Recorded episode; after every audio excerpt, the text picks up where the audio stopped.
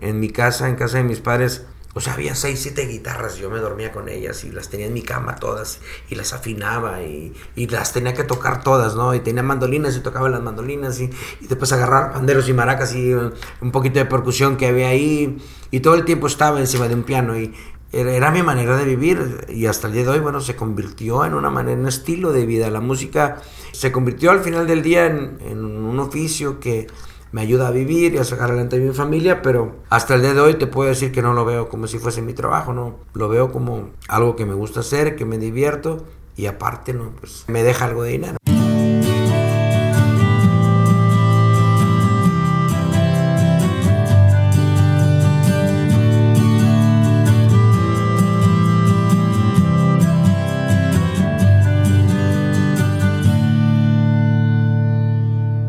Y bienvenido a un nuevo episodio de Habitat, un podcast de entrevistas conmigo Andreas Ostberg. Si escuchaste mi entrevista con Marcelo Lara en el episodio 54, a lo mejor recuerdas que comentó que en cuanto a géneros musicales en México, el más grande es el de la música grupera y uno de los compositores más importantes en ese género y por ende de la industria de la música en México es mi invitado el día de hoy, se llama Luis, pero es mejor conocido como Luis Padilla. Alguien me dijo que tú encontraste un nuevo amor, que ahora sí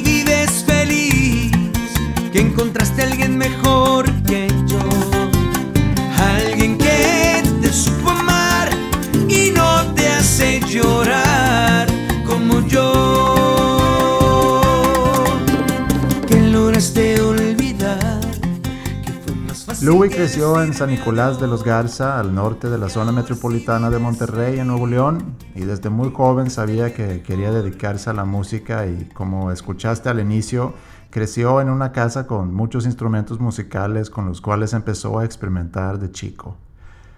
Tiene cerca de 400 canciones grabadas, algunas las encuentras en los 10 discos producidas por su grupo La Firma y muchas otras han sido grabadas por grupos como Pesado, La Mafia, Pegaso, El Poder del Norte, Bobby Pulido y como la canción que acabas de escuchar que se llama Enséñame a Olvidar, que fue un gran éxito de Intocable, aunque la versión que escuchaste ahorita es de La Firma y cantado por Louis. Y hablando de Intocable, la versión de la canción que Louis me pidió poner al terminar la entrevista fue grabado por ellos. En Twitter lo encuentras como Louis Padilla y a mí como Andreas Ostberg y por ahí nos puedes mandar un saludo por si te gustó el episodio. Si no te gustó, puedes mandar un saludo a alguien más. Fue un placer sentarme a platicar con Louis y como dijo al final de la entrevista, espero volvamos a coincidir, pero hasta entonces vamos a darle con el episodio 56 de Habitat de este School of Rock en San Pedro García, Nuevo León, con Louis Padilla.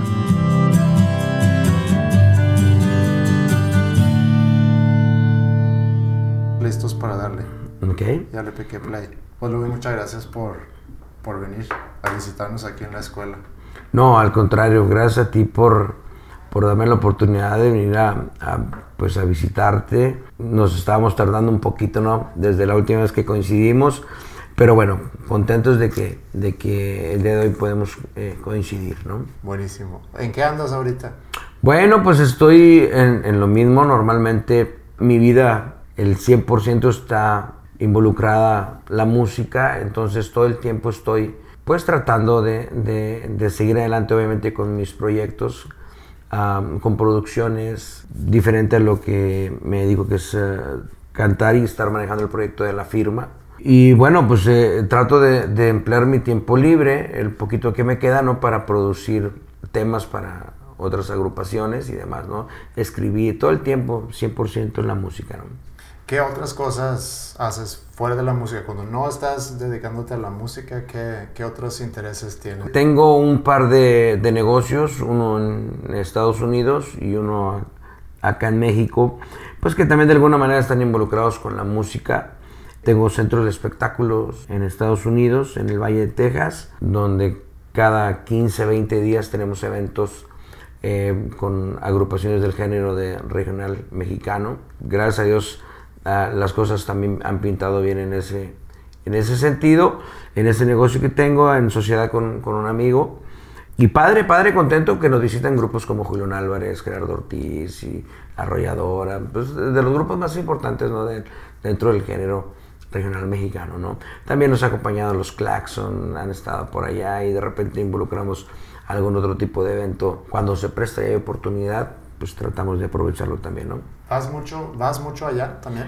Eh, sí, yo creo que el 50% de mi tiempo me la paso en Estados Unidos y el resto en, en, Monterrey. Normalmente estoy yendo y viniendo. Mi oficio de, de, de escribir música también depende, pues obviamente me obliga a hacer un montón de, de requerimientos que pide Estados Unidos. Entonces constantemente estoy visitando licenciados, abogados, este, contadores. Hay que estar en paz con, con el tío Sam, no hay que estar perfectos con el IRS y, y siempre está uno eh, pisando y visitando los Estados Unidos ¿no? constantemente. Por lo menos eh, una semana y media al mes, ¿no?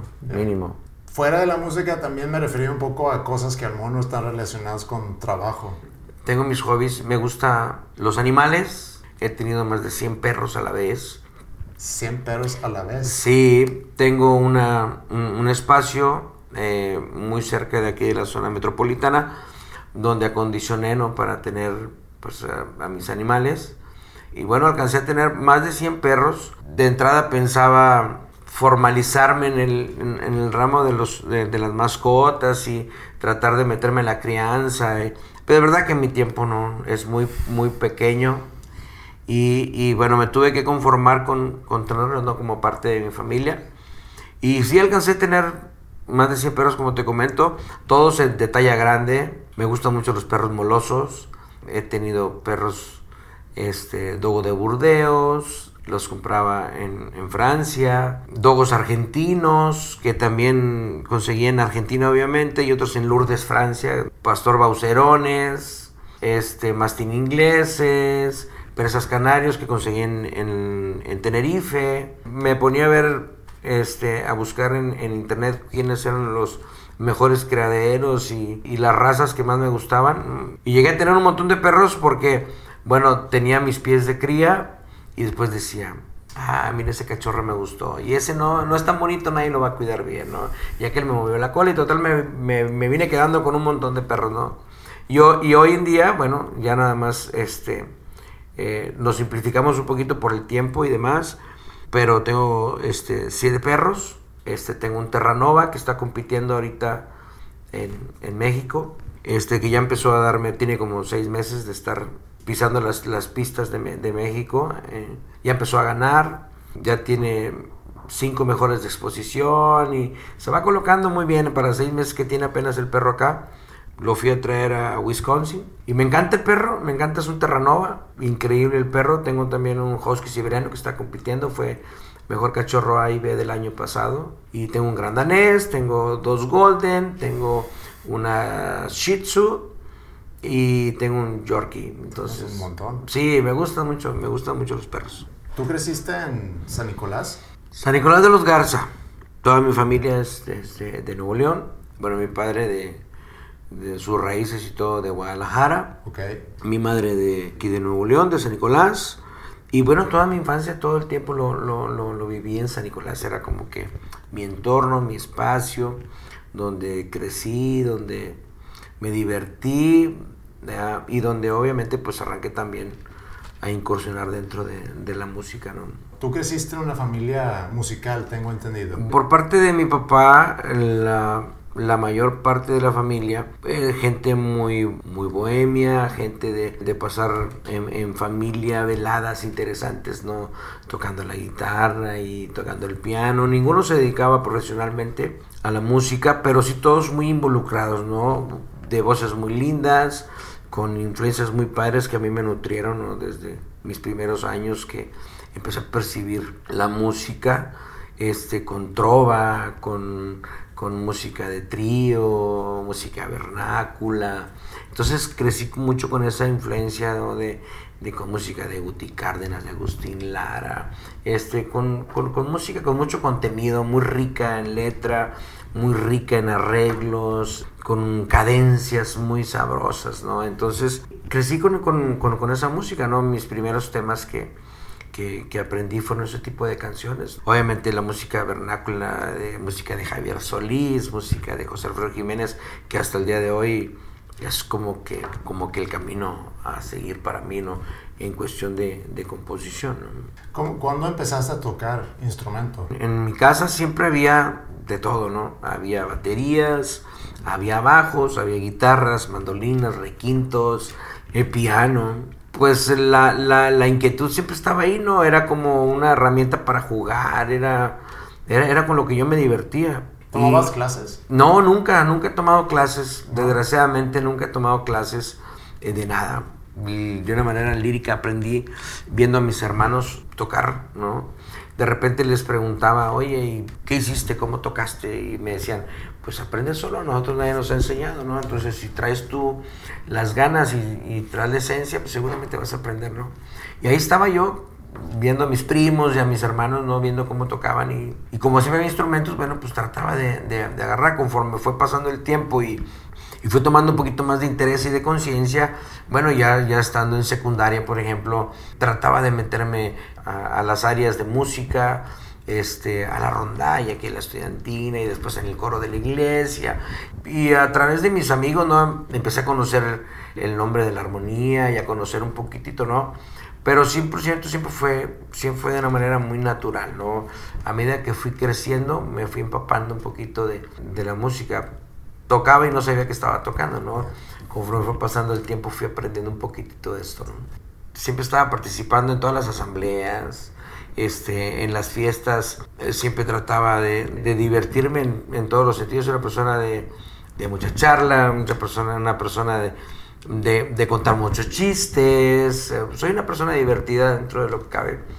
Eh, y obviamente, pues la cuestión de la música te da un plus, ¿no? Siempre, en, en cualquier parte, ¿no? Que, que, toques algún instrumento, que cantes, que de repente tus primeras letras se las compartes a tus compañeros y eso empieza a tener cierto magnetismo ahí entre, entre tus compañeros, entre las chicas, entre... ¿Fuiste popular?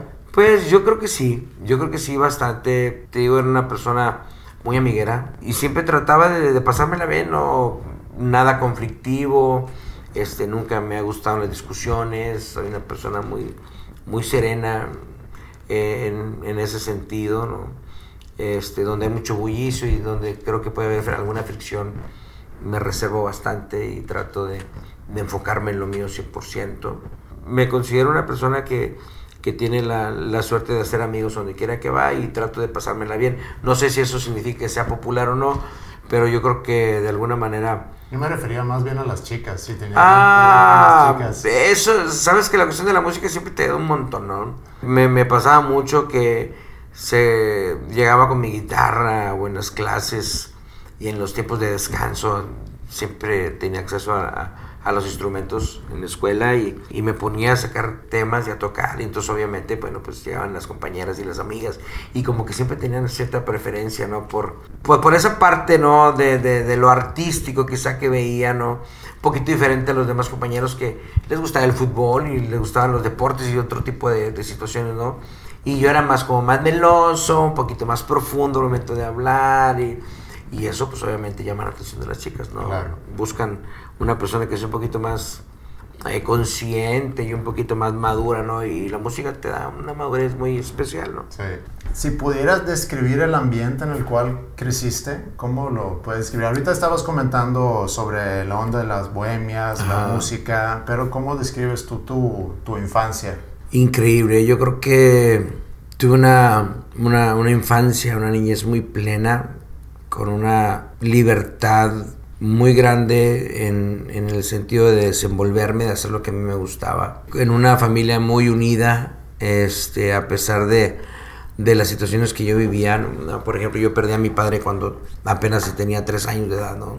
Tres años. Tres años apenas tenía. Entonces crecí bajo la custodia de mi madre y de, al amparo de mis hermanos, de mi familia, pero increíble, increíble. Eh, había reuniones familiares por semana, ¿no? Era como muy clásico ir a visitar la casa grande de la abuela y, y ahí se reunían todos mis primos y todos mis tíos, entonces una infancia muy padre donde, donde nos íbamos a acampar, donde íbamos al rancho, donde donde había una convivencia muy padre. Y eh, los tiempos de, en ese entonces, bueno, era cuando podías dormir con la puerta abierta, ¿no? Y te manejabas diferente. San Nicolás hoy es una ciudad muy importante, pero cuando yo era niño era muy, muy local, solamente la gente de San Nicolás, todo el mundo se conocía. Padre, padre, yo creo que mi infancia fue, fue muy linda, me divertí con todo lo que tenía que divertirme y, y la disfruté mucho, ¿no? Y al día de hoy yo creo que creó en mí una base muy importante que obviamente quiero transmitirle a mis hijos, ¿no? Claro. ¿Tienes recuerdos de tu papá? Muy, muy vagos, muy vagos. Eh, relativamente crecí, ¿no? Con,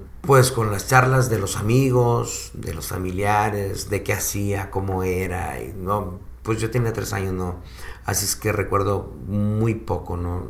Vagamente. Pero crecí con, con, con, una ideología sobre un papá bueno, un papá trabajador, un papá de, de esfuerzos, un papá que le encantaba la música, eh, un papá que le gustaba mucho convivir, un papá que le gustaba mucho tocar la guitarra. Entonces crecí con, con una imagen muy, muy bonita. Mi mamá se encargó de, de transmitirme, ¿no? Todo el tiempo que estuvo con él y me lo dejó así como que como si yo lo hubiese vivido, ¿no? Te hace falta en el sentido de la convivencia cuando empiezas a tener madurez y demás, pero de verdad yo estoy muy, muy agradecido y muy contento, ¿no? Con la imagen que, que se me dio de él y que fui corroborando que no solamente era una ideología de mi mamá, ¿no? Sino porque conocí en el camino eh, a, a, gente que lo conocía y que ni siquiera sabía yo que me iba a encontrar con él, ¿no? Con compañeros de trabajo y, y de repente me oían cantar y veían mis acciones y me decían, oye, de casualidad tú no eres hijo de, de, de, Padilla, Severo Padilla, o eres familiar o algo, porque tenía mucho, mucho parecido con él. Coincidían que sí, pues obviamente, y, y me empezaron a platicar, sí, yo lo conocí, trabajamos en tal parte, y, y, y, padre, ¿no? Que coincidir con gente que no tiene que ver meramente con tu familia y que de repente te cuenten lo mismo que te platica tu familia de tu papá, ¿no? Es algo padre, ¿no? Que coincidan en lo mismo. ¿Tenías ídolos de chico? A nivel musical, yo creo que no. Siempre he sido una persona muy eh, soñadora, pero también súper eh, con los pies en la tierra, ¿no? Yo vivía, obviamente, la situación de, vivir con mi madre y, con mis hermanos, pues me obligaba a hacer de repente algunas cosas que, a manejarme un poquito diferente. No era mucho de ver televisión, era, era más de, de, convivir, de jugar, de correr, de, de descubrir, de de estar, vuelvo a la música porque la música para mí siempre fue como que un refugio, siempre fue una manera de vida. Eh, la música me envolvió de una manera muy grande, ¿no? Digo, en, en, en, mi casa, en casa de mis padres, o sea, había seis, siete guitarras, yo me dormía con ellas y las tenía en mi cama todas y las afinaba y, y las tenía que tocar todas, ¿no? Y tenía mandolinas y tocaba las mandolinas y, y después agarrar panderos y maracas y un poquito de percusión que había ahí y todo el tiempo estaba encima de un piano y era, mi manera de vivir y hasta el día de hoy, bueno, se convirtió en una manera, en un estilo de vida. La música se convirtió al final del día en un oficio que me ayuda a vivir y a sacar adelante a mi familia, pero hasta el día de hoy te puedo decir que no lo veo como si fuese mi trabajo, no, lo veo como algo que me gusta hacer, que me divierto y aparte, no, pues me deja algo de dinero, ¿no? Entonces... ¿Soñabas con eso de chico? Todo el tiempo. La música, es que te digo, la música para mí fue mi estilo de vida. Fue la manera en que le di rienda suelta a, a, a mis temores, ¿no? a mis sueños, a mis ganas, a esos momentos de zozobra, de inconformidad, de querer manipular de repente alguna historia, algo que yo estaba viviendo y que no me gustaba, lo canalicé siempre por la música, ¿no? Para mí ha sido mi válvula de alivio. La música ha sido mi cómplice, ha sido, si en cuestiones, por ejemplo, cuando me empezaba a interesar alguna chica, la música era la que me ayudaba a decir, porque soy muy tímido en ese sentido, no soy un, fui un chavito muy amiguero, fui un chavito desinhibido, que se colaba donde sea, no tenía problemas para eso, pero en cuestiones de relaciones, de amor y de interés por una chica, pues era como que más reservado, ¿no? Entonces la música, bueno, me servía para eso. Si de repente esa chica luego me hacía sufrir y pasarla mal, bueno, pues también hacía una canción, entonces la música sí me ha envolvido. ¿A qué edad empezaste a componer música? Empecé a componer música, yo creo que por ahí de los 10, 11 años. Ok, muy de, temprano. Desde muy, muy, muy pequeño. Como lo comentaba, mis influencias musicales o con la música que arranqué, pues la mamé desde, desde que estaba chiquitito, ¿no?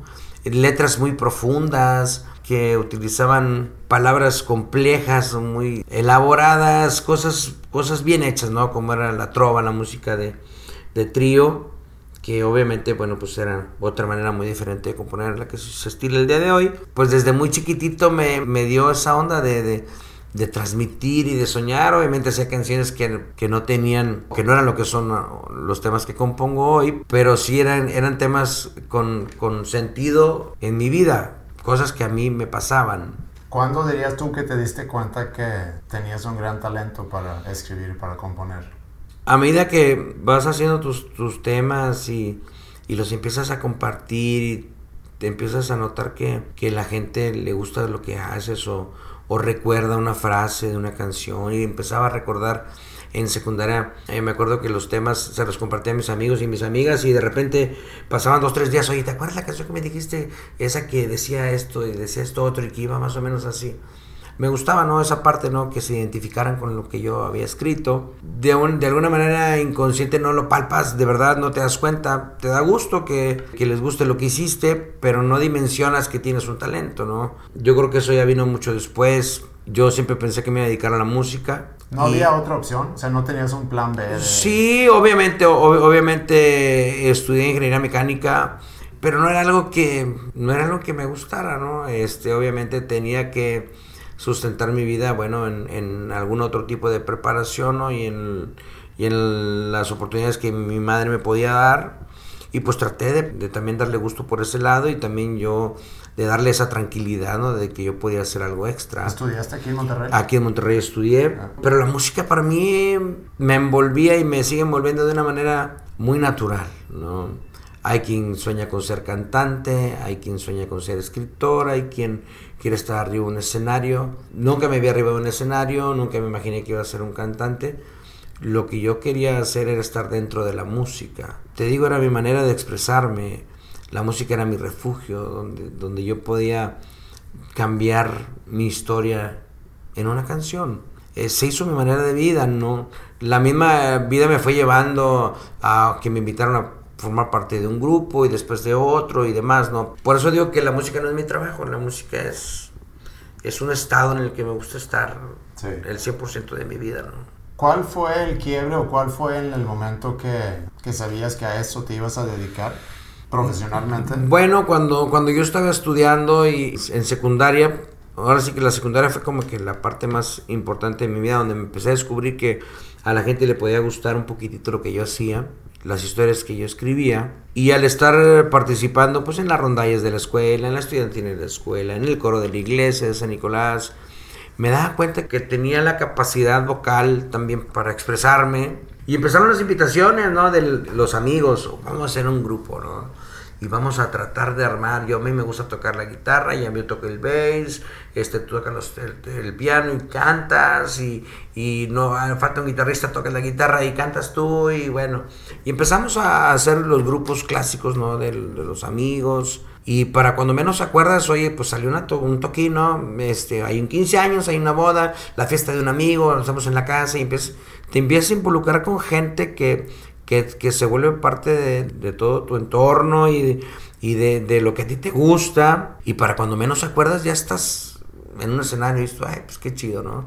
Me la pasé bien. Oye, me dieron algo de, dinero. Ah, padre, ¿no? Ya me ganó en la lanita, pues súper chido, ¿no? Y va pasando el tiempo y te sigues involucrando y de repente los amigos agarran como que rumbos diferentes, te quedas como que solillo y, y no faltó quien tocara la puerta. Oye, ya andas con tu grupo, vamos, eh, dos tenemos uno que te vienes con nosotros. Y me fui rolando, ¿no? De, en, en, ese rollo de estar con grupos versátiles. Y mi adolescencia, por ejemplo, en, en segundo de secundaria, yo ya trabajaba, por ejemplo, en un restaurante con un cuarteto por el Río 70. Trabajaba eh, dos horas a mediodía con el cuarteto. Y después de ahí, a las 7 de la noche, trabajamos en el Solo Faltas Tú, un lugar que existía aquí, en Constitución e Hidalgo, el castillo que está ahí. Era una gran disco ahí, era un antro muy padre, ¿no? Y, en, la en la tarde-noche era un bar y con el mismo cuarteto que trabajaba en el restaurante, trabajaba de las 7 a las 10 de la noche. Y de las 10 de la noche a las 4 de la mañana, los fines de semana, trabajaba con la banda, pues tocando de todo, ¿no? En el antro.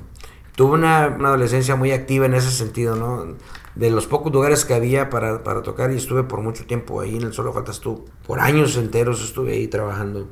Luego un buen día estaba yo en casa de mi mamá y, y llegó una persona ahí a, tocar la puerta y a presentarse conmigo. Era una persona que venía de Estados Unidos, Juan H. Barrón, es, era su nombre, un productor y compositor muy reconocido en Estados Unidos, en el regional mexicano, en la música tejana. Este fue baterista de Ramón Ayala, de los bateristas más reconocidos en el género, que hasta los nuevos bateristas escuchan hablar de él y se cuadran. Un baterista muy evolucionado para su época con todo lo que hacía y, cómo interpretaba la, la, música. ¿no?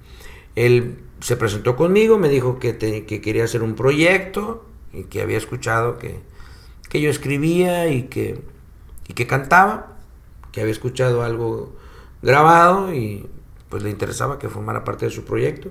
Y fue la manera que empecé más o menos a incursionar ya a alejarme un poquito de los bares, de los grupos de la colonia, de, de, de, los amigos, de la música versátil, para tratar de hacer algo ya propio, ¿no? En el proyecto de él, en un proyecto que se llamaba el Grupo Taurus, donde este, yo creo que fue como la antesala para algunos eh, amigos y compañeros que se siguen dedicando a la música y que eran de San Nicolás. Él me dio la oportunidad de ir a promover mis primeras canciones, por ejemplo, la primera editora MCM, eh, aquí en Monterrey. Y a la primera vez, eran cassettes los que se llevaban, llevé mi, mi música y bueno, me grabaron a la vez, no sé, 8 o 10 grupos.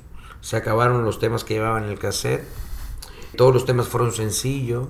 Yo creo que empecé con el pie derecho en ese sentido. Él fue eh, una persona muy clave ¿no? en mi vida que llegó con una excelente vibra y que puso en el lugar para, para yo también exponer ¿no? lo, que, lo que hacía.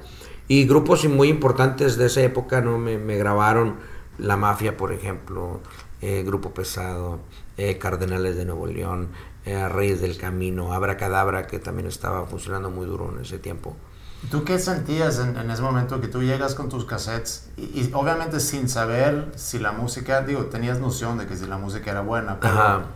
quiero pensar que sin saber si esa música es tan buena que puede ser grabada por, por los grupos más importantes en ese género o... Pues eh, obviamente es algo que, que, está latente en ti, que tú quieres que suceda, pero no, pues no tienes la certeza, la música la, la, música es muy inestable, la música es muy impredecible, la música no se sabe qué le va a gustar al artista, no se sabe qué le va a gustar a la gente.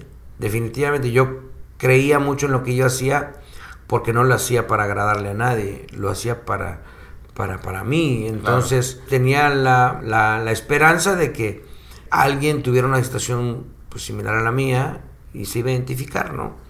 Quería que sucediera, pero pues obviamente certeza no, no existía, ¿no? Entonces cuando llego y está muy padre y eso también está padre, hay un grupo, mira, ahorita está en estudio, mete vamos y, y mira, a ver, cántales y, y me empecé a involucrar porque desde siempre he hecho no solamente letra, hago música y letra y hago arreglos y todo fluye al, al momento. Me empecé a involucrar con los grupos, está en este tono, yo la pienso de esta manera, no, esto va cantado así, esto va cantado así, oye, yo no me hallo de esta manera, me decían los vocalistas de los grupos.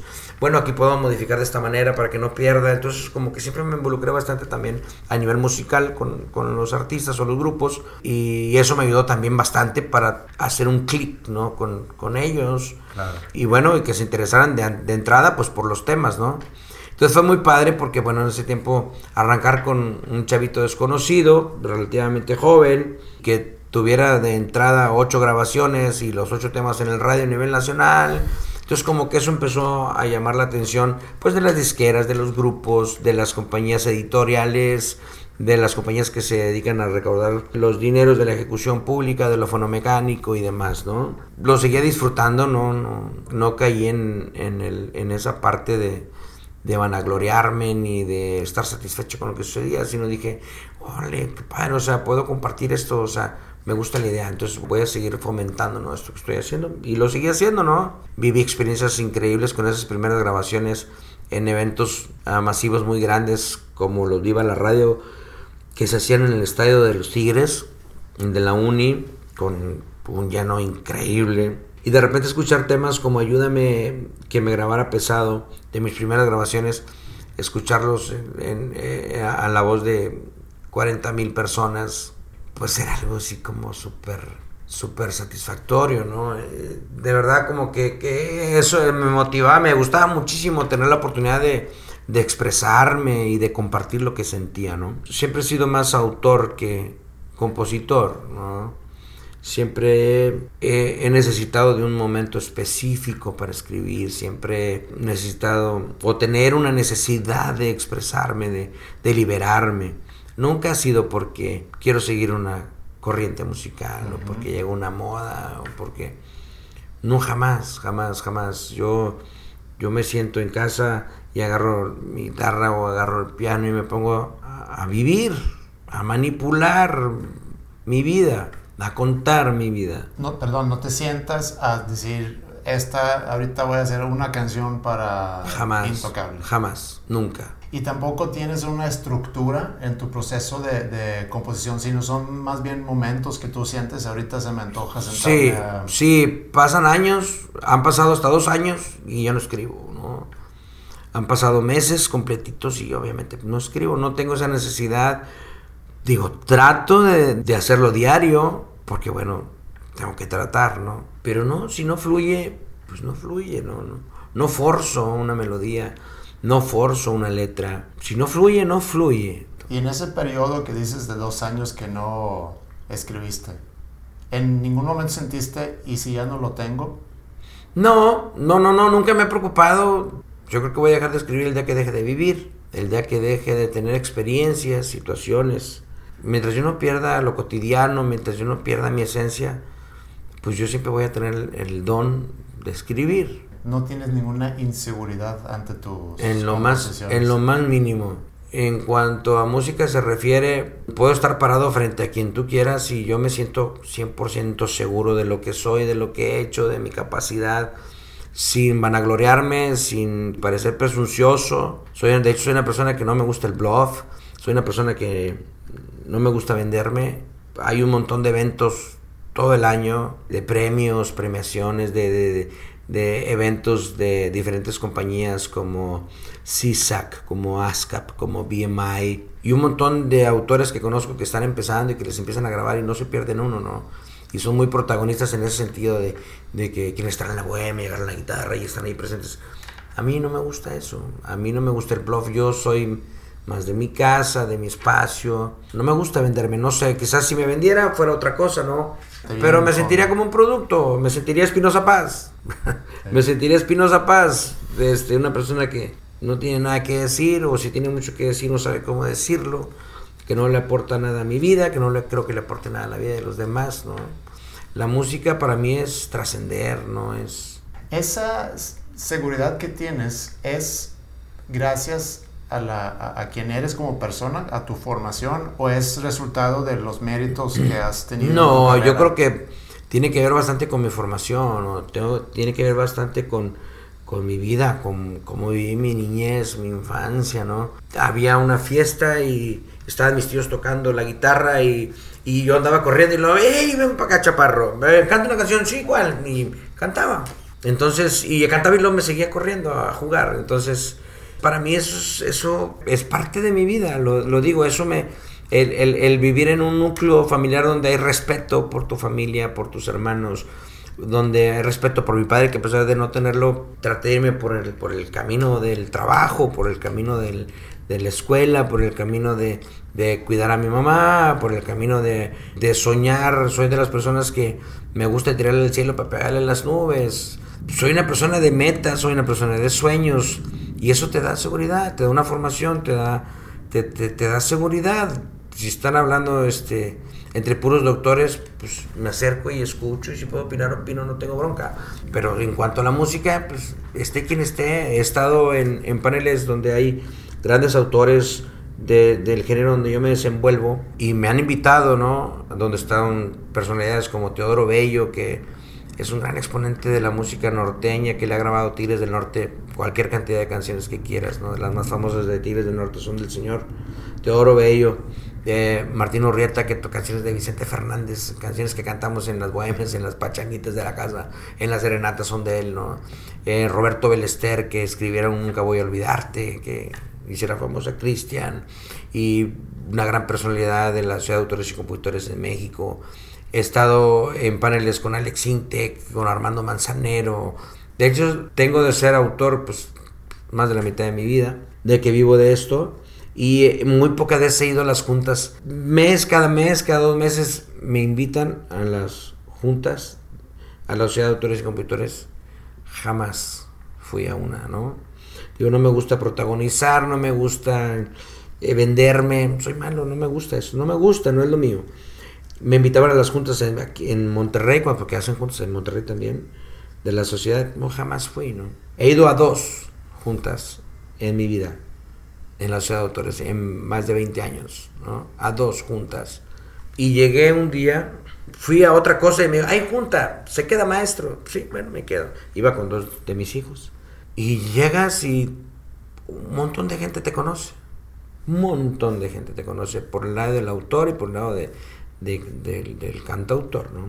Y me dan una paletita con un número, ¿no? Con 46, ¿no? Un número, el número 46. Dije, ¿y esto qué es, no? Votos, ¿tienes votos? Ah, bueno. Su nombre maestro, no, es Padilla, Gerardo Padilla Riojas. Número de socio, tal. Ah, ok.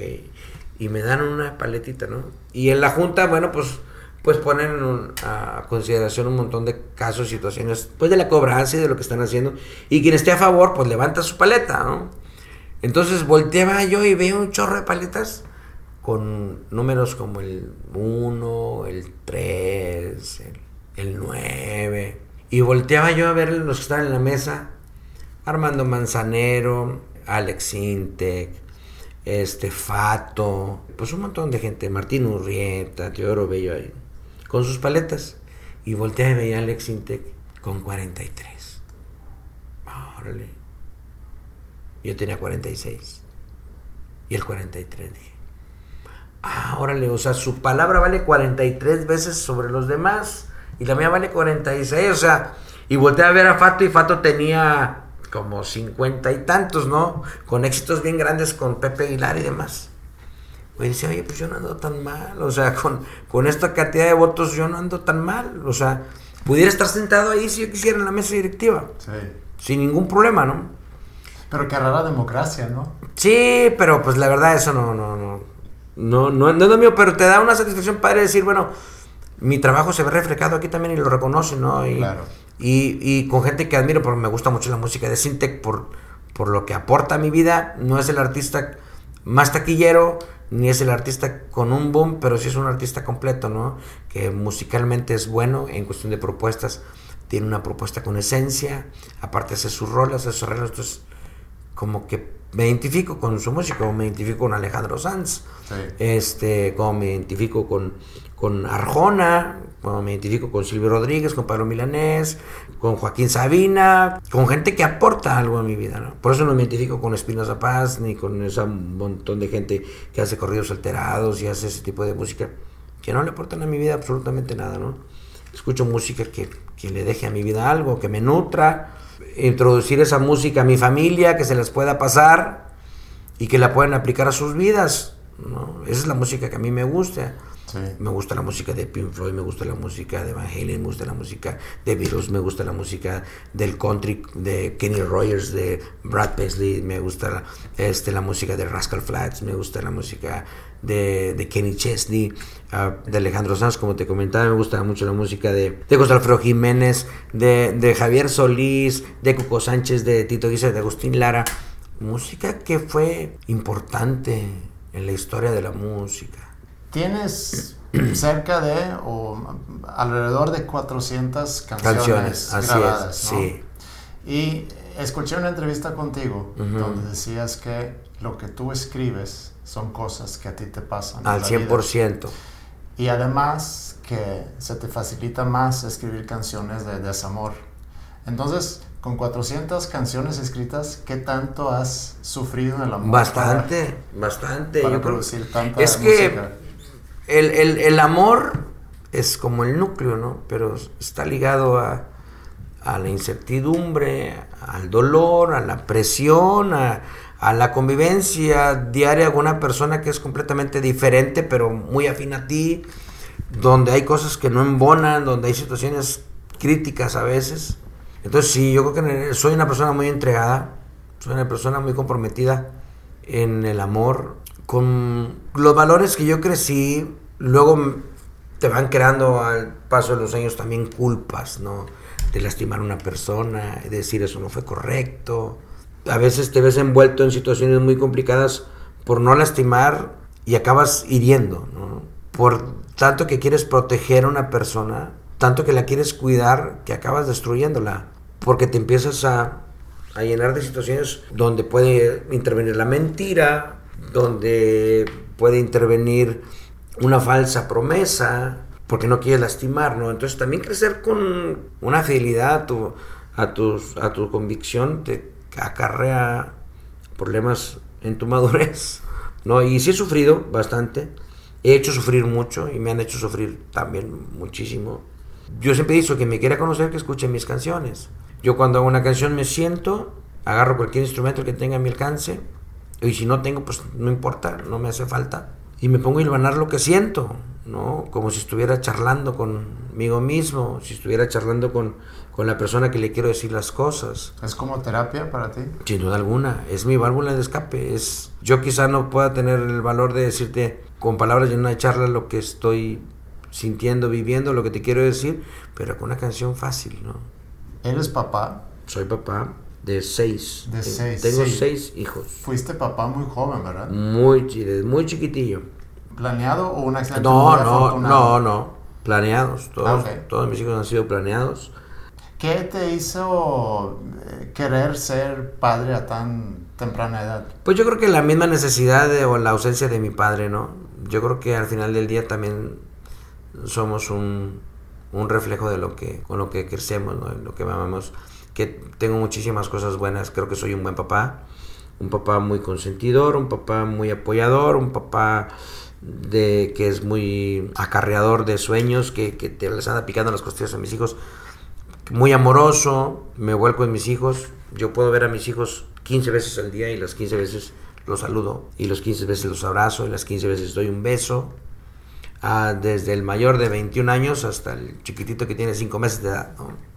Soy, yo creo que carecer de, de- del cariño de un papá, del afecto de papá, de lo cotidiano de un papá, pues me hizo sentir esa necesidad ¿no? de ser padre joven y, y de volcarme ¿no? En, en mis hijos. ¿no? También me creó miedos de, de yo faltarles cuando ellos iban a cumplir, por ejemplo, tres años. Para mí es caótico ¿no? que ellos lleguen al tercer año y decir, ¿y yo qué me va a pasar a mí? ¿no? Sí. O sea, también te crea traumas. Pero amo a mis hijos, a todos les encanta la música, todos se están desenvolviendo, los mayores ya se desenvuelven en eso. Este, la más chiquitita está tomando clases de guitarra, está tomando clases de ballet, mi niña de cuatro años. Y mi otra nenita de 8 está tomando clases de violín y está tomando clases también de gimnasia aérea. Eh, los mayores, el de medio está tomando clases de batería, los mayores toman clases de guitarra, toman clases de bajo. Pues todos involucrados ahora sí en la, En la música. en la música. ¿Esperas que tú se- que ellos tengan una carrera de música o, o no es algo que necesariamente deseas? Ah, debido a lo sacrificado de la carrera, no me gustaría, ¿no? Porque si es una carrera de mucho sacrificio, donde te pierdes cumpleaños, donde te pierdes enfermedades, donde te pierdes el desarrollo de su crecimiento, ¿no? De repente un día llegas y dicen una palabra diferente y no la vives, ¿no? O sientes que ya camina más rápido que dio sus primeros pasos y tú estabas trabajando. Por ejemplo, a mi primer hijo yo lo conocí cuando él tenía dos semanas y media de haber nacido, ¿no? Él nació y yo estaba de gira en Estados Unidos y, y yo me fui antes de que naciera y yo estuve lejos, ¿no? Estaba en gira en, en Chicago, en Texas, en Miami. entonces no lo vi. O sea, llegué yo y lo conocí, ya estaba en casa, ¿no? ¿Cuántas fechas al año tocas? Regularmente, en un año regular, son ocho fechas por mes. ¿no? Ok. Son entonces alrededor de 100, 100 Ok. fechas. Está muy bien. Es o sea, algo- no está tan... Es una muy buena actividad. Sí. Tampoco es No, no, una no. exageración. No, no es una exageración. Obviamente hay, ha habido años este, más complicados, ¿no? Donde llegas y te vas un fin de semana y vas a sacas un disco y tienes que ir a promoverlo, entonces son días de promoción y luego días de trabajo y luego regresas a la promoción y luego regresas a algún festival y luego vuelves a trabajar el fin de semana, entonces sí mucha parte del tiempo estás estás fuera, ¿no? Me queda claro que lo más divertido para ti, o lo que más te llena de tu, de tu profesión, aunque no lo llamas profesión, es la parte de, de escribir y componer. Sin duda. Pero ¿qué otra parte te llena? Por ejemplo, de pararte enfrente de, de un público grande que te Sí, esté cantando sí, la- claro. Me gusta mucho la parte de estar en el escenario. Yo creo que vale la pena todo el trabajo arduo que hay detrás de un disco, detrás de hacer una canción, los desvelos y demás. Porque hacer un disco para nosotros nos ha tomado meses enteros, ¿no? Nueve meses, diez meses, doce meses, un año y medio para hacer un disco. Los discos de la firma tenemos desde el 96 que estamos trabajando. Tenemos 18 años de estar haciendo música y el sacrificio ha sido muy grande, pero estar en el escenario una hora y media, dos horas es mágico. Si lo comparas eso contra lo que comentabas hace rato, de ver otra banda interpretando o tocando o cantando una canción tuya y esa, res- esa respuesta del público, o sea, porque ahí con lo que me platicas entiendo que tú eres más de casa, de estar componiendo un poco Ah. atrás, atrás de lo que pasa antes de que eso se presenta. Exacto. Entonces quiero pensar que también puede ser una gran satisfacción de ver a otras personas encargarse de llevar esa obra a, a un público. Sin duda alguna, sin duda alguna. Y sí eh, lo siento como un éxito personal, ¿no? El éxito de, de las bandas que me han grabado.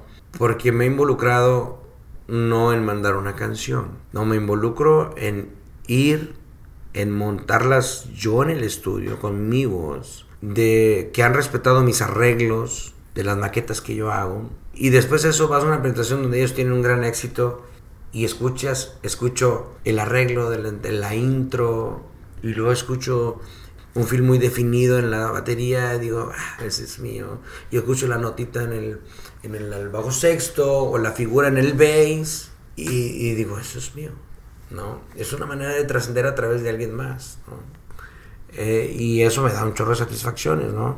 ¿Nunca has intentado componer con alguien más? No, he hecho un par de canciones con mi compañero Aarón, que toca el bajo quinto con la firma. Pero yo creo que ha sido porque, pues, hemos estado compartiendo mucho tiempo juntos, ¿no? Y de repente él está haciendo una rola, yo, y, ¿cómo ves ahí? Pides la opinión y para cuando acuerdas ya la hiciste, ¿no? Pero yo, como escribo de mi vida, pues, ¿quién va a sentir lo mío, no? O quién va a vivir lo que yo he vivido en carne propia.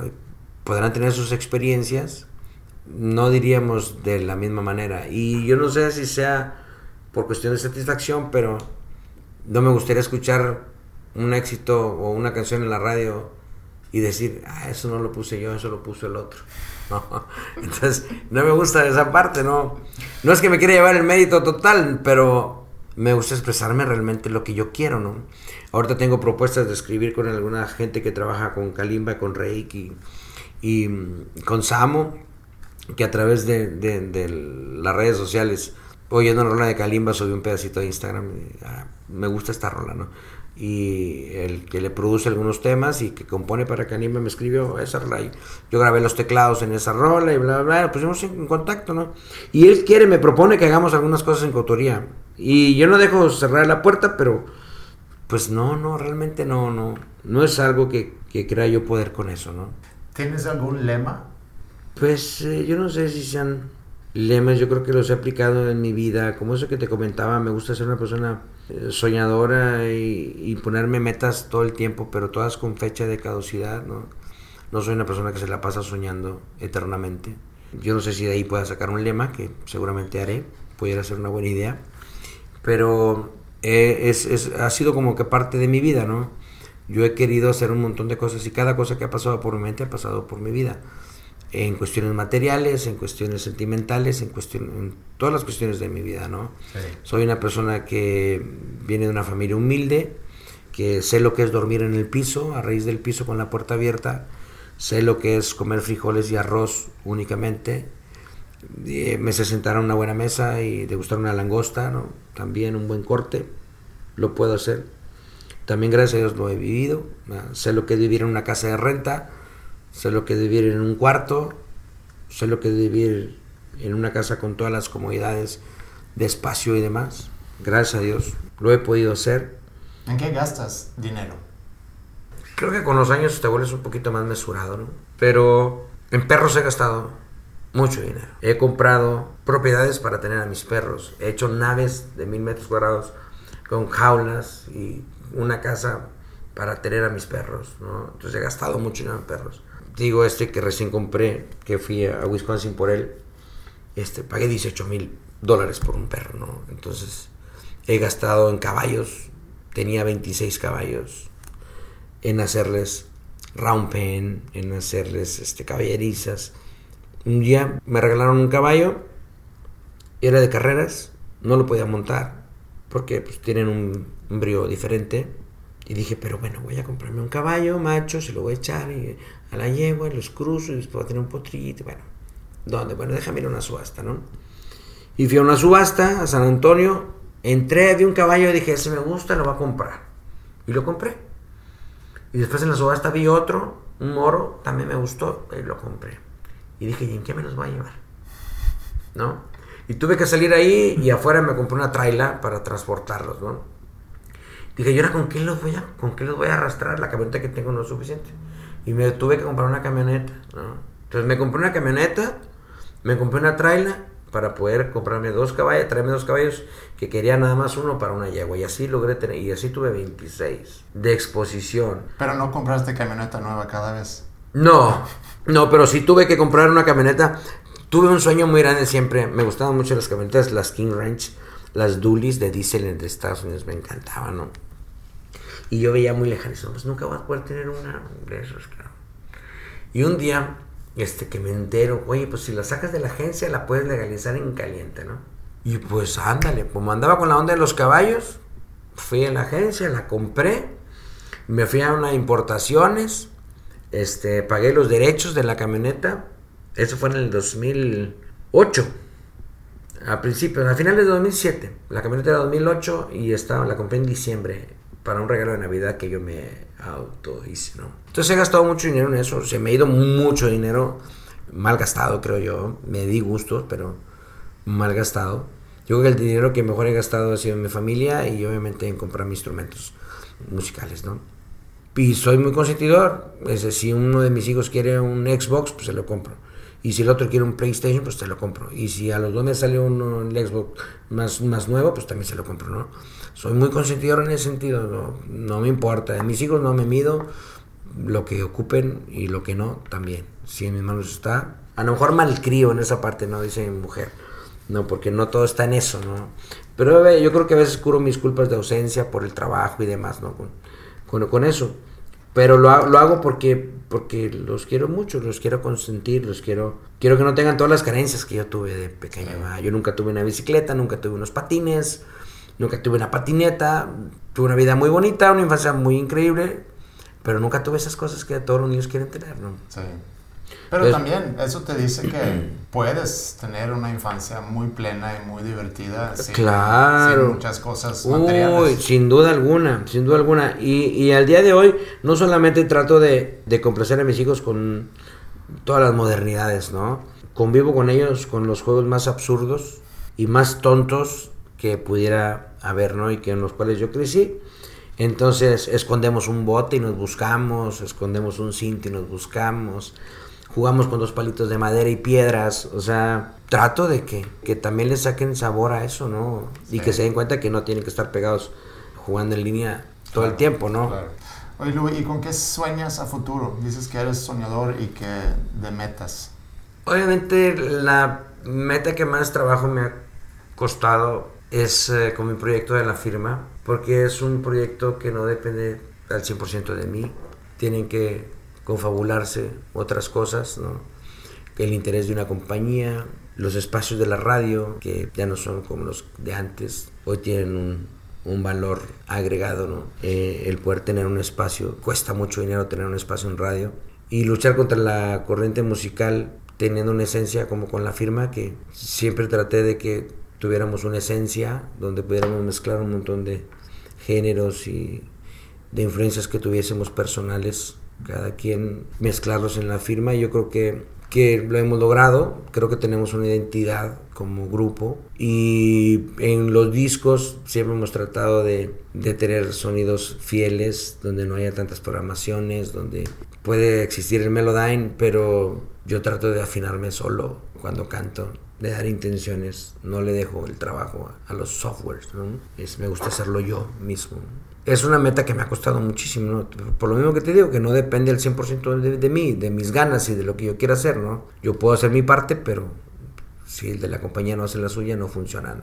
¿Pero qué es lo que te gustaría? Hablando de la firma, por ejemplo. Hablando de la firma, a mí, por ejemplo, me gustaría sentir que estoy consolidado dentro del género.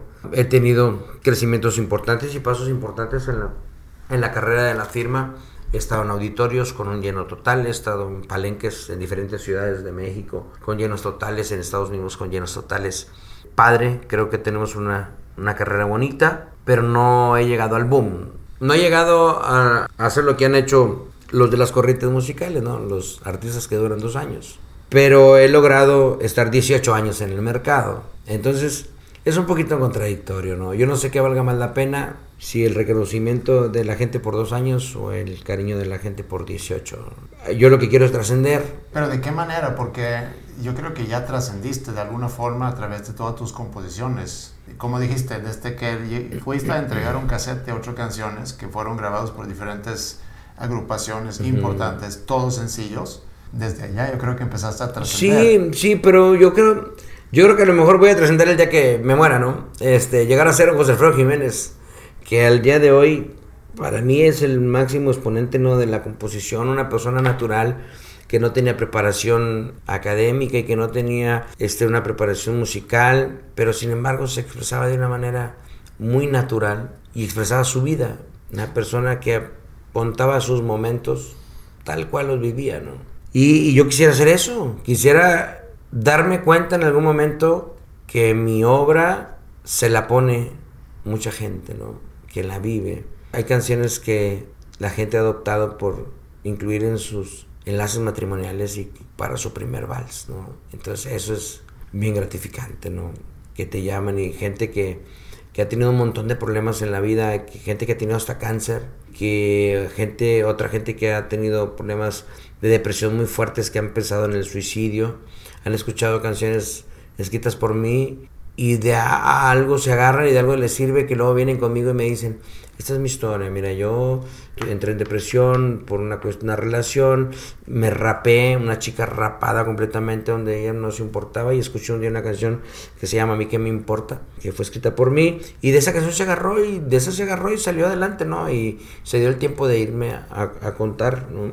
Y mucha gente que se ha acercado conmigo para decirme me gusta tu trabajo, me gusta lo que haces, me identifica. Me encanta, por ejemplo, que en las últimas grabaciones eh, uso un seudónimo diferente al que habitualmente usaba por cuestiones de apoyar un proyecto de mis hijos con sus iniciales Ikerland y que la gente la escuche y dice, ¿por qué Ikerland si sabemos que esos temas son de Luis Padilla, ¿no? Por la manera en que escribo, ¿no? Como que la gente identifica que tengo una manera de, de narrar las historias, que tengo una manera de estructurar una canción. No dimensiono al 100%, pero sí me doy cuenta, ¿no? Que sí he trascendido a través del tiempo y de los años porque la gente identifica, ¿no? Lo, que hago. ¿Te gustaría, por ejemplo, ser más parado en la calle para que la gente se tome fotos contigo? O sea, ese tipo de reconocimiento que pueda tener una persona pública. No, no, definitivamente no. Creo que disfruto muy poquito de mis ratos libres. Me toca, gracias a Dios, ¿no? Que a donde quiera que voy, pues sí me paran y a ver la foto. Pero me gusta mucho, por ejemplo, hacer la despensa, me encanta. Me encanta cocinar, entonces me gusta hacer mi despensa. Y me puedo tomar una foto, y me puedo tomar una foto, y no me permite, no hay ningún problema. Y, y a veces sí es tedioso, ¿no? A veces sí es incómodo, te debes a la gente, definitivamente.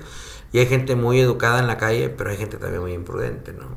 He tenido experiencias que vas a comer con la familia y y van y yo sé que está comiendo y no me gustaría molestarlo, pero me puedo tomar una foto. Entonces, si no me quiere molestar, espérate que acabe de comer, ¿no? O algo así. Un poquito más de prudencia de parte de la gente.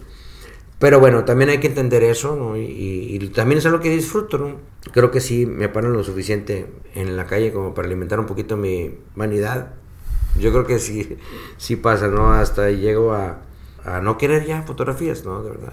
Y yo creo que por eso también no me gusta tanto el protagonismo, ¿no?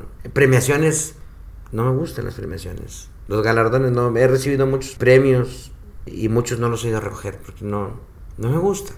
Y luego a veces pienso que es malo, ¿no? Porque mucha gente que no tiene a veces ni tanto, ni tanto talento, pero tiene todo el hambre y las ganas de aparecer en primer cuadro, y son los que destacan. ¿Y no se malinterpreta eso de repente por, por ser una persona sangrona? No, yo creo que no. Este, siempre lo he justificado porque he tenido algo que hacer. No, nunca ha sido porque, porque yo he dicho, no, no quiero ir, gracias. No, siempre he estado ocupado en algo. Sí he ido a muchas premiaciones, sin duda. He ido a muchas premiaciones. Es padre también tiene el reconocimiento de alguna academia o del, del gremio del, del, medio. O sea, es padre no tener ese reconocimiento. Y a veces uno no, no, no dimensiona. Voy tampoco a eso, a ese tipo de eventos, a veces uno no dimensiona. Ah, recientemente hubo una alfombra roja en México de una revista y de otro de los premios Bandamax, que ni nominados ni nada estábamos, nomás nos invitaron. Y llegué a la sala donde estaban reunidos todas las agrupaciones de todas las tallas, chicas, grandes y medianas. Ya estaba lleno el lugar. Y no dimensionas, ¿no? Lo que has hecho. Pero cuando entré, iba caminando entre la gente, empiezo a ir, eh, mira, mira. Me tomé arriba de 100 fotografías, ¿no? Con los artistas, con los grupos que iban a galardonarse y demás. Y te dicen, me encanta tu música, la firma es otra cosa, tu manera de escribir es increíble, cantas poca madre tuvieron que venir las personas del evento y decir, ya, déjenlo, tenemos que pasar y demás, ¿no? Y está padre porque como no palpo eso, me siento como si estuviera underground todo el tiempo y de repente haces aparición y hay un chorro de gente que reconoce tu trabajo. Yo creo que está bien padre porque una cosa es quien quiera tomarse una foto contigo en el restaurante. Otro tipo de reconocimiento que a mí se me hace que está bien padre es lo que estoy seguro que pasa mucho en tu caso. Son toda esa gente joven que a lo mejor empezaron una carrera musical gracias a por haber escuchado la música que tú compones. De hecho, me he encontrado con un montón de gente quien me escribe, por ejemplo, a, a mi correo, porque lo tienen públicamente, lo he dicho, entonces tienen mi correo, y me escriben y me exponen su trabajo y me piden un punto de vista, siempre me doy el tiempo de, de hacerlo. Obviamente, no creo que nadie pueda evaluar el trabajo de nadie, sin duda alguna. Puedo dar algún tipo de orientación, pero no puedo juzgar el trabajo de nadie, ¿no? ¿Quién te encantaría escuchar, interpretar una canción tuya? Un cantautor. Yo creo que a cualquier cantautor. Alguien que escriba, alguien que sepa de lo que estoy hablando, ¿no? Y que encuentre lo que quiere decir en mis palabras, pues eso sería así como que... Si pudieras escoger un artista, un, un, músico, un autor... Alejandro Sanz, definitivamente. Okay. Eh, sería el top para mí, ¿no? Que, que me pudiera grabar un tema. O sea, sería. Podría decir, ya me puedo morir.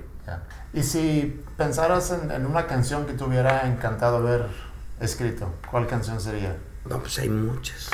Como, por ejemplo, Nunca voy a olvidarte que hablaba hace rato de Roberto Belester. Yo creo que es un tema para siempre, ¿no? Tengo la oportunidad de escribir Ella de José Alfredo Jiménez o Que te vaya bonito canciones que va a pasar lo mismo. Ya no vamos a estar aquí y sobrará quien cante esos, temas, ¿no? Que en un momento de dolor canten un me cansé de rogarle. Eso es algo que se va a quedar para siempre. Es de la manera que yo quisiera trascender, ¿no? Que pasen los años y, y los años y las décadas y que pasen y que haya una canción para una ocasión especial en la vida de cualquiera y que la pueda cantar. Oye, Luis, ¿hay algo que quieres agregar que te debería No, agradecerte este tiempo que me das de tener esta charla contigo. Es algo que solamente lo vives, uh, vives charlas y, o entrevistas así muy, muy simples, donde no puede uno hablar de lo que hablé contigo el día de hoy. ¿no? Y te doy las gracias por eso, porque me remontas a lo que viví, me remontas a, a mi esencia, me remontas, me recuerdas de dónde vengo, qué es lo que disfrutaba hacer. Eso es algo padre, ¿no? Normalmente hablas de la firma y, y cuántos discos y cuándo graban el otro y qué están haciendo, ¿no? Esto es una charla de amigos y te la agradezco. Me encanta coincidir eh, contigo en, en, esta vida, de, que a través de la música tengo el gusto de conocerte y, y que me la puerta de tu entorno, de tu proyecto de vida, de lo que disfrutas. Bueno, pues es algo que te agradezco definitivamente, ¿no? Al contrario. Yo ojalá volvamos a coincidir de, de cualquier manera, ¿no? En otro espacio estuviera muy padre, ¿no? Y me halagaría bastante. ¿Quién te gustaría escuchar hacer una entrevista así como la que hicimos nosotros ahorita? A Servando Cano Jr. está involucrado dentro de la música y ha vivido momentos muy importantes de la industria. Él maneja una editora y la representación de su papá es una persona emprendedora, definitivamente muy emprendedora, muy joven.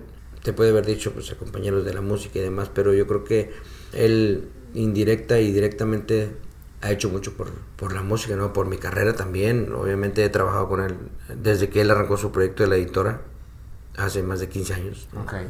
Entonces yo creo que él pudiera ser una, una muy buena opción. Muy bien. Una muy buena opción. ¿Y con qué canción tuya podemos terminar? Con Sueña, yo creo, Sueña. Sueña es una canción que a mí me, me, me da mucho. Se la escribí a uno de mis hijos, a, a mi primer hijo y encierro mucho ahí, ¿no? En esa canción yo creo que está involucrado el amor, lo que harías por un hijo, lo que harías por ti mismo en la vida, como habla de la entrega, de lo que es amar de verdad y de ese factor del sueño que es algo que todos debemos de tener muy arraigado, ¿no? El soñar, pero siempre con metas muy claras y con fechas de caducidad, es lo más importante, ¿no? Muchísimas gracias por No, pues, al contrario, al contrario, te agradezco, Andrés, de verdad. Ojalá volvamos a coincidir en, en otro momento, de verdad. Yo encantado, encantado. Escucha el silencio mirando mis ojos. Quiero que sepas esta noche